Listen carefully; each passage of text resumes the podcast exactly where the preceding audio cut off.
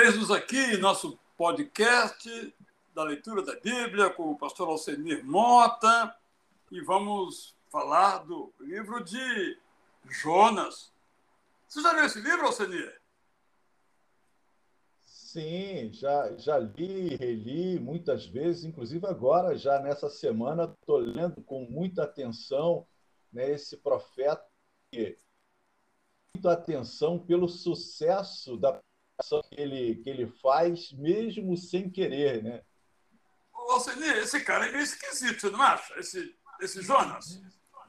Com certeza, é um profeta diferente dos outros. Né? Ele já começa com essa recusa ao seu fugindo do chamado e Deus tendo que buscá-lo e ele vai cumpre com a missão mesmo a contragosto que muitos profetas pregaram com esmero, com, com dedicação, com vontade, não tiveram. E aí, Alceni, se você fosse Jonas e você pregasse na cidade toda se convertesse, você ficaria feliz ou ficaria triste? com certeza ficaria muito feliz, né? o que não foi o caso de. Olha o que, que faz o nacionalismo, não é? Jonas acreditava que o Deus de Israel, assim chamado, só era Deus para Israel. Os outros que se lascassem, né? Uma coisa muito interessante. Agora, por outro lado, é um cara persistente na sua teologia ele tinha uma teologia errada e morreu com ela, não mudou um centímetro. Tem gente assim, não tem? Exatamente. E, e, e, o interessante é que ele dá a razão disso, né? porque ele queria, função da, da Síria ser aquele inimigo de maltratado e ter né, feito o povo muito, ele queria também que a Síria consequências da sua maldade. Mas quando Deus entra nesse processo, fica claro o amor de Jonas é muito interessante, Jael, porque é, é, ele teme justamente a graça de Deus, uma graça que eu sei que é um que você né, trabalha muito e que a gente pensa que é que é inerente somente ao Novo Testamento. Mas o livro de Jonas é uma prova concreta que a graça de Deus já se manifesta também no Antigo Testamento. E o povo de Nínive é uma, prova disso, não? Né? um povo rebelde, um povo que deveria, nós pensava, receber o castigo de Deus, mas pela graça e a misericórdia do Senhor, a oportunidade de se arrepender, e ao se arrepender, são salvos. É, e aí o camarada diz: espera aí, tudo bem, eu estou aqui obrigado. Mas eu queria fracassar. Mas esse Deus aí é muito estranho, ele ama também os ninivitas. Aliás, tem uma expressão interessante em que ele disse: Eu sou até os animais, para com isso. Olha que interessante, é um profeta reclamão. É um pouco da gente, né, Alceni? A gente também é meio reclamão, né? Não, com certeza, porque a gente não entende a forma como Deus age, né? a, a gente quer né, fazer da nossa vontade, dos nossos desejos, o nosso modo de agir, o modo de Deus. Só que Deus age de forma completamente diferente. E, ainda bem, né? Exatamente, ainda amor de Deus ele nos surpreende, né? A cada dia, a cada instante, né, essa demonstração do amor que né, foge a qualquer compreensão nossa, pessoas que nós imaginávamos mais recuperação, a gente vê Deus restaurando, assim como foi com, com Nínive. Né? Essa, eu acho que é a síntese do livro de Jonas. O amor incontestável de Deus, todas as pessoas, mesmo aquelas que nós julgamos as mais pecadoras, aquelas que nós já, ah, já damos o destino delas como perdidas, Deus, com o seu amor, né, alcança também essas pessoas, o que ter essa responsabilidade, seja em qualquer lugar, em seleção. Eu não posso selecionar, ah, eu vou pregar aqui, mas não vou pregar ali. Não, a pregação, a missão que Deus deu para a sua igreja, que foi dada também a Jonas, é pregar o evangelho a todas as pessoas, sem distinção alguma. Vamos dar uma, uma passadinha aqui pelo livro, Alcenir. Capítulo 1. É, ele desceu até Jope e para fugir da presença do Senhor e imaginou Tarsis. Ninguém sabe rigorosamente onde fica Tarsis. A maioria dos estudiosos acha que é na Espanha, que naquela época era considerado um lugar muito longe. Na verdade, aqui estava do outro lado, se podemos dizer assim, do mar Mediterrâneo. Ele vai para Jope, onde era o porto.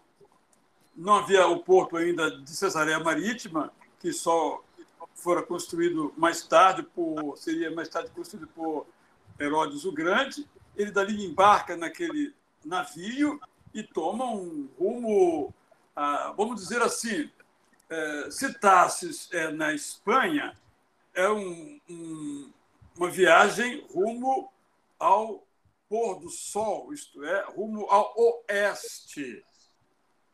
Mas ele indo para o, o que ele queria, na verdade, a sua missão era ir para o nordeste, que seria hoje o Iraque, a antiga Assíria. Então, vamos dizer assim, bom, vamos, hoje, nos nossos termos, estou aqui no Rio de Janeiro, você também, e Deus manda, eu quero que você vai pregar no barco missionário dos ribeirinhos do Amazonas. Ah, não, esses ribeirinhos aí, ah, deixa isso para lá. Eu vou pregar em Santa Catarina. Eu pego um navio, um avião, vou para Santa Catarina. Foi mais ou menos isso que Jonas fez. Porque ele achava quanto mais longe estivesse daquele lugar ali, mais longe estaria de Deus e Deus menos incomodaria, porque a visão de, dele era uma visão um pouco geográfica de Deus. Aí está tudo errado para o camarada, porque o pecado é uma escada que só leva para baixo. E esses é, colegas, aí vamos chamar assim, esses marinheiros, eram mais crentes, embora também, olha que outra história aqui, também não eram de Israel. Eram é, marinheiros, uh, tripulantes dos navios de bandeiras, até hoje é assim, na época também, de várias é, etnias e viajando por aí, aí a coisa pega. E aí ele vai caber no ventre do peixe. Oh, Alcine, é interessante também nesse livro o lugar dos animais. O peixe, é, Deus, ao 2,10. E o Senhor falou ao peixe, e esse vomitou Jonas na terra. Tem muita gente que mistura essas coisas achando que foi uma baleia. Por que será? É por causa desse grande peixe imaginação vem sempre um grande peixe se associa à baleia, mas a gente não tem como afirmar isso. O texto bíblico não nos diz, né? Fala sobre um grande peixe. Mas, Israel, eu queria, em capítulo 1, né, salientar né, que esses marinheiros que eram religiosos, né, adoravam a vários deuses, mas Jonas, né, nesse momento delicado em que ele ele está ali sofrendo com o, a, a, mão de Deus pesando sobre ele, e ele reconhece isso, por isso ele diz: oh, me joguem né, no mar, porque o responsável por essa tormenta sou eu. Ele, com a sua, com o seu exemplo ali, sua fala, ele acaba mostrando Deus também a esses marinheiros que adoravam, que, como o texto diz, eram religiosos, adoravam outros deuses. Esses marinheiros passam também a adorar e a o verdadeiro Deus. Né? No versículo 16, capítulo 1, diz lá, ao verem isso, né, porque ao jogarem Jonas, os homens adoraram ao Senhor com temor, oferecendo-lhe sacrifício e fazendo. Ou seja, mesmo nessa situação mais que Jonas viveu, ele acabou tendo sucesso no objetivo de levar as pessoas a terem um encontro com. Vejam né, como esse camarada foi né, eficiente né, na pregação do evangelho em todos os sentidos. Até no pecado dele, né? Mas o, o sucesso dele era o seu fracasso. Agora, só para lembrar, eles temeram o Senhor. E o Senhor aqui é Yahvé. Fica bem claro que a Bíblia não, não coloca, no caso das nossas versões, não usa, mas aqui, quando usa o Senhor, e a, no caso a versão que estou usando, a, é, a Almeida, é, Nova Almeida, Senhor aqui é Yahvé. Então, Yahvé, identificado como o Deus de Israel. E essa oração também é extraordinária, né? é uma oração completa. Mas eu queria é, destacar um outro aspecto. Você, você tem mais alguma coisa no capítulo 1 ou 2 para mencionar? Esse capítulo 2, que é a oração, né, Israel, a gente não pode, não tem como não, não né, se ater um pouquinho aqui aos detalhes. Dizer, Jonas, é, logo aqui no, no versículo 2, no desespero clamei ao Senhor e ele me respondeu: Do ventre da morte gritei por socorro e ouviste o meu clamor. Ou seja, Jonas, ele fez de tudo que podia, ele fez. Né? Ele, ele foi para Nínive, ele, ele, foi para o barco, ele foi para o fundo do barco. Ele, enquanto podia alguma coisa, enquanto ele tinha possibilidade, ele buscou fazer. Quando ele se viu completamente dentro de um peixe no fundo do oceano, aí ele se volta para Deus, ele grita por socorro e ouve a resposta de Deus né, no, no local que a gente poderia imaginar, não, Deus não vai ouvi-lo, né? Lá, depois da